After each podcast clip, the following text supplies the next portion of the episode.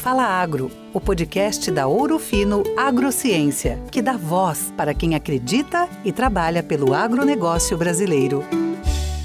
Olá, ouvintes! Sejam muito bem-vindos ao quarto episódio do podcast Fala Agro.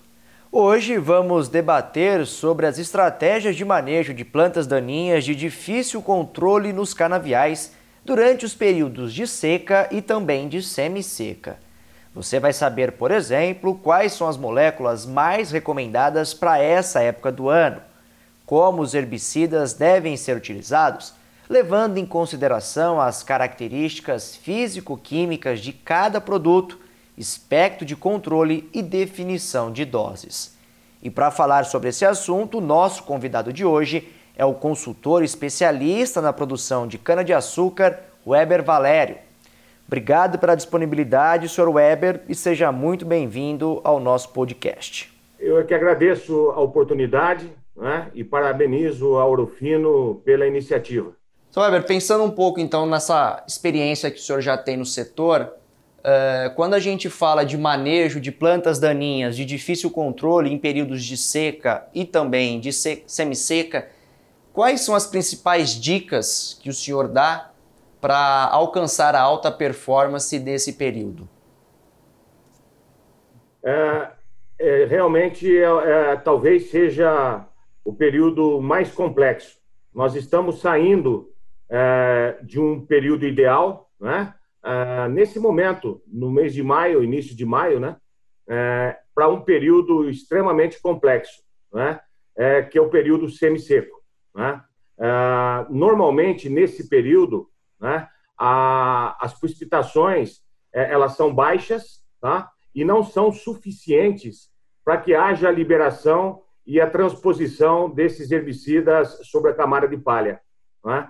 E aí a gente recomenda que, é, visando minimizar esses riscos é, de performance, né, é, a gente já trabalhe produtos com características mais apropriadas né, a, a essas épocas de baixa pluviosidade, né? onde nós temos chuvas é, que não ultrapassam 20 milímetros. Né? A gente sabe que para a maioria dos produtos para essa época, né, nós precisamos de pelo menos 20, 30 milímetros para que eles sejam liberados e transpostos na camada. Entendi.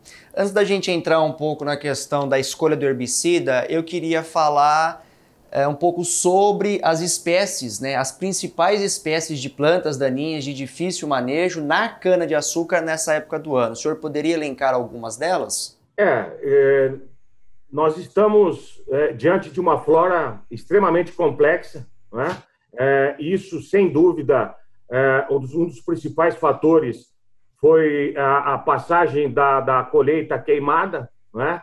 para a colheita de cana crua né? e isso desencadeou o surgimento de algumas espécies né? É, oriundas de sementes grandes, portanto de difícil controle, né? e que estão sendo rapidamente disseminados, principalmente pela colheita.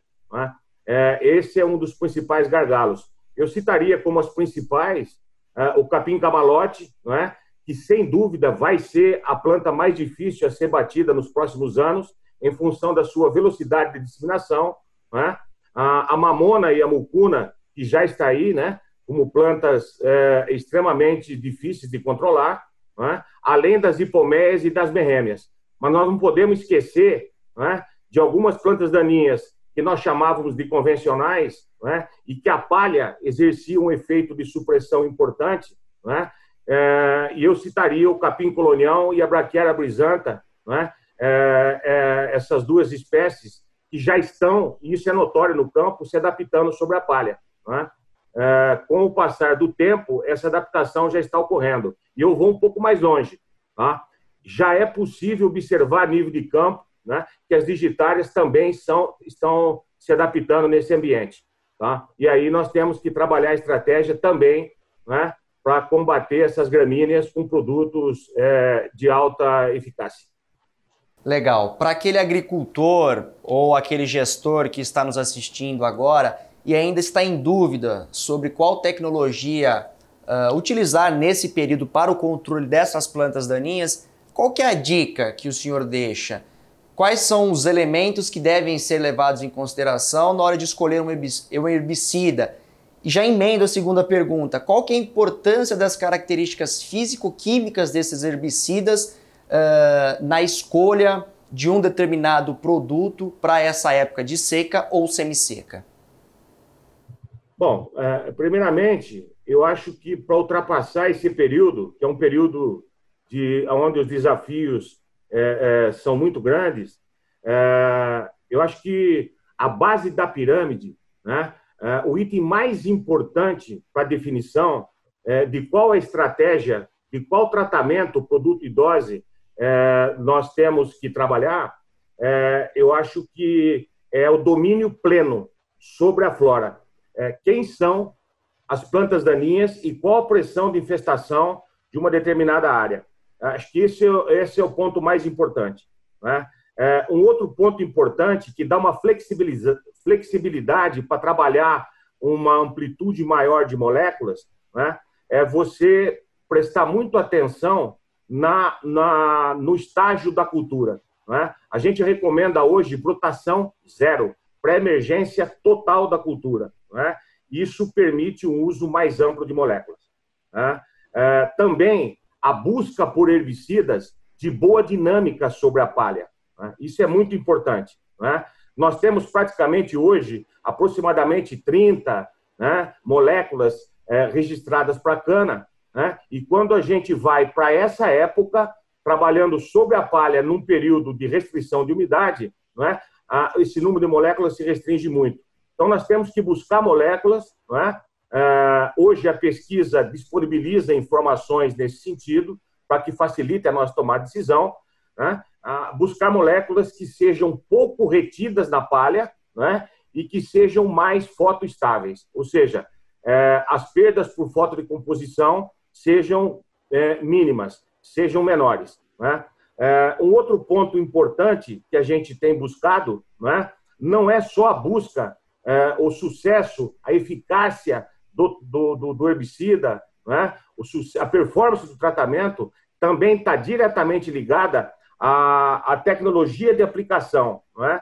É, hoje, nós temos ainda que avançar muito nesse quesito, tá? E o setor ainda não dá devida importância para tal. Né? É, medições recentes mostraram que as perdas durante a aplicação podem chegar a 30%, tá? das moléculas que eu estou aplicando. E, e, o mais sério, né? a distribuição ela é muito variável. Então, o grande desafio hoje é colocar mais produto no alvo e bem distribuído. Né? É, a definição é, de uma associação do latifolicida e do graminicida, certamente que vai depender da flora, tá? É, que nessa época eu preciso de herbicidas né? de um longo período residual para suportar esse período seco, né? aonde a velocidade de desenvolvimento da cultura é muito baixo.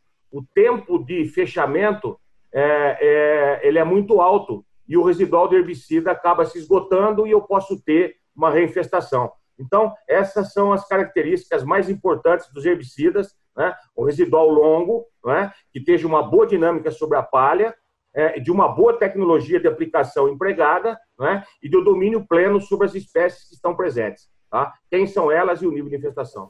Muito bom. Sr. Weber, o senhor disse também agora há pouco uh, que tem crescido cada vez mais a variedade né, de plantas daninhas cada vez mais resistentes na cultura da cana-de-açúcar. E quando a gente fala de estratégia de manejo, eu queria também que o senhor explicasse um pouquinho para a gente qual que é a importância de fazer a associação de diferentes tipos de herbicidas, pensando na melhor performance e também uh, nas aplicações sequenciais?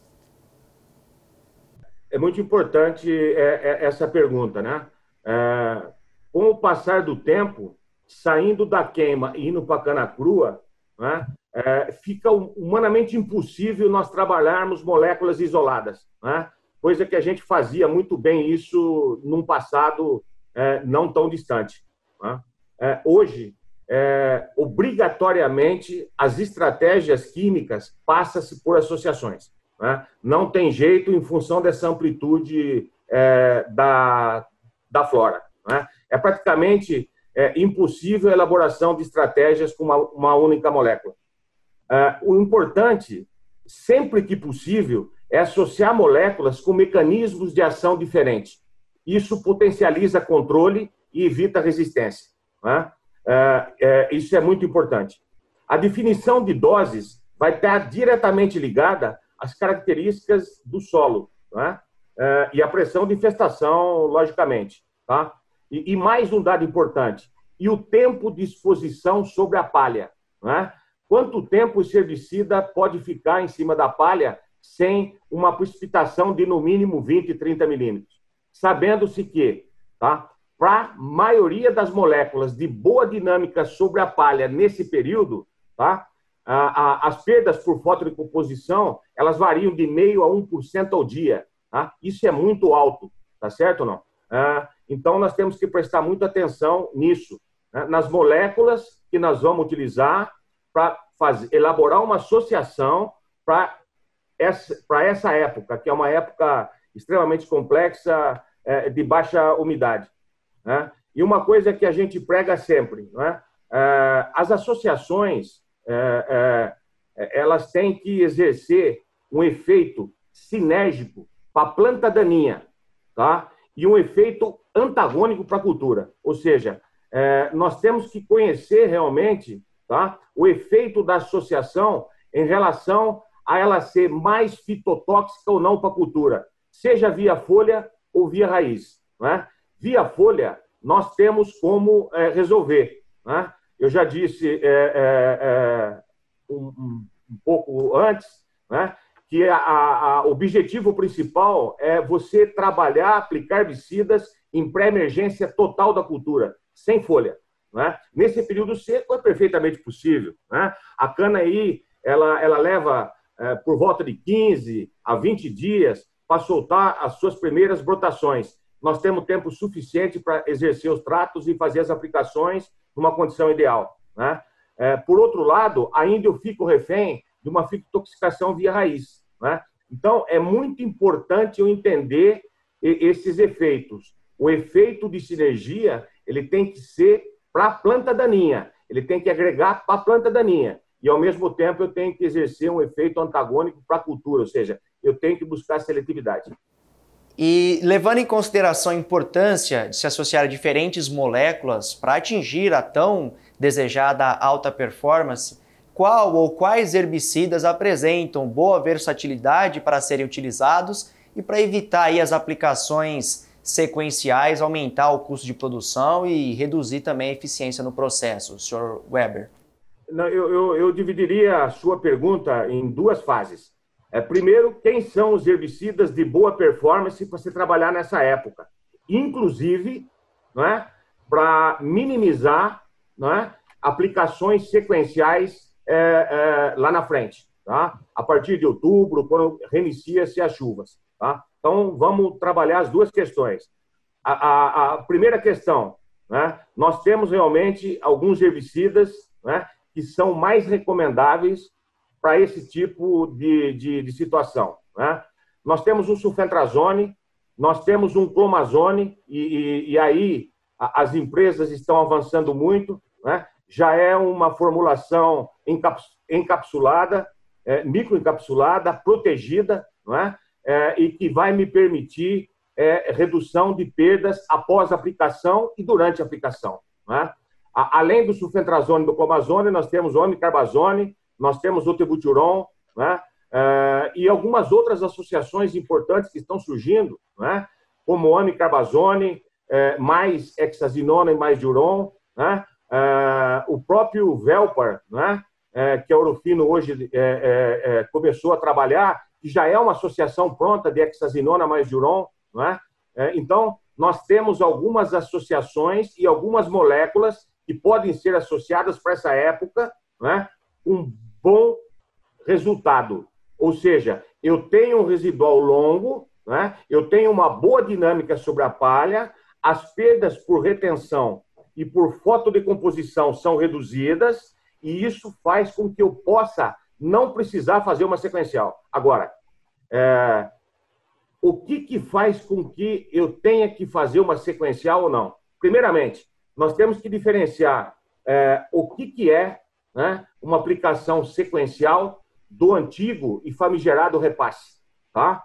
A, a aplicação sequencial ela é planejada, ela é programada, ela é, tem que estar inserida no orçamento da unidade da empresa. Tá certo ou não? Tá? É, isso quer dizer o seguinte: eu sei que ela vai ocorrer. Tá? O meu canavial está no estágio avançado, né? eu tenho falhas no canavial, né? É, esse canavial não vai fechar o suficiente, tá certo? Não, o residual do herbicida vai terminar e fatalmente eu vou ter que fazer uma sequencial.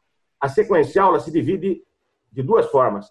Eu posso simplesmente entrar e controlar a planta daninha, tá? É, que reinfestou, ou controlar e estender o residual, tá? Então eu preciso de produto e estrutura de máquina no melhor momento, tá? Isso define a sequencial. O repasse não. O repasse ele não é planejado, ele me pega de surpresa, tá certo? Normalmente eu não tenho produto disponível, a estrutura de máquina está subdimensionada, eu perco o momento né? e aí pode ocorrer a mata competição e os prejuízos é, é, é, e, e acontecer os prejuízos. Tá certo, seu Weber. Muito bom esse bate-papo. Acho que trouxemos aí muitas informações técnicas, tanto para o agricultor como também para os gestores de usinas que podem utilizar aí todas essas dicas no dia a dia na busca pela alta performance no controle das plantas daninhas nos canaviais. Eu agradeço a presença e muito obrigado aí pelas informações e também pela participação. É, eu que agradeço, foi uma satisfação e, e, e nós estaremos sempre à disposição da Urufino. E com isso encerramos o quarto episódio do podcast Fala Agro. Mas antes de me despedir de vocês, eu faço o convite para que acessem o nosso canal digital no endereço ourofinoagro.com.br barra canal traço digital.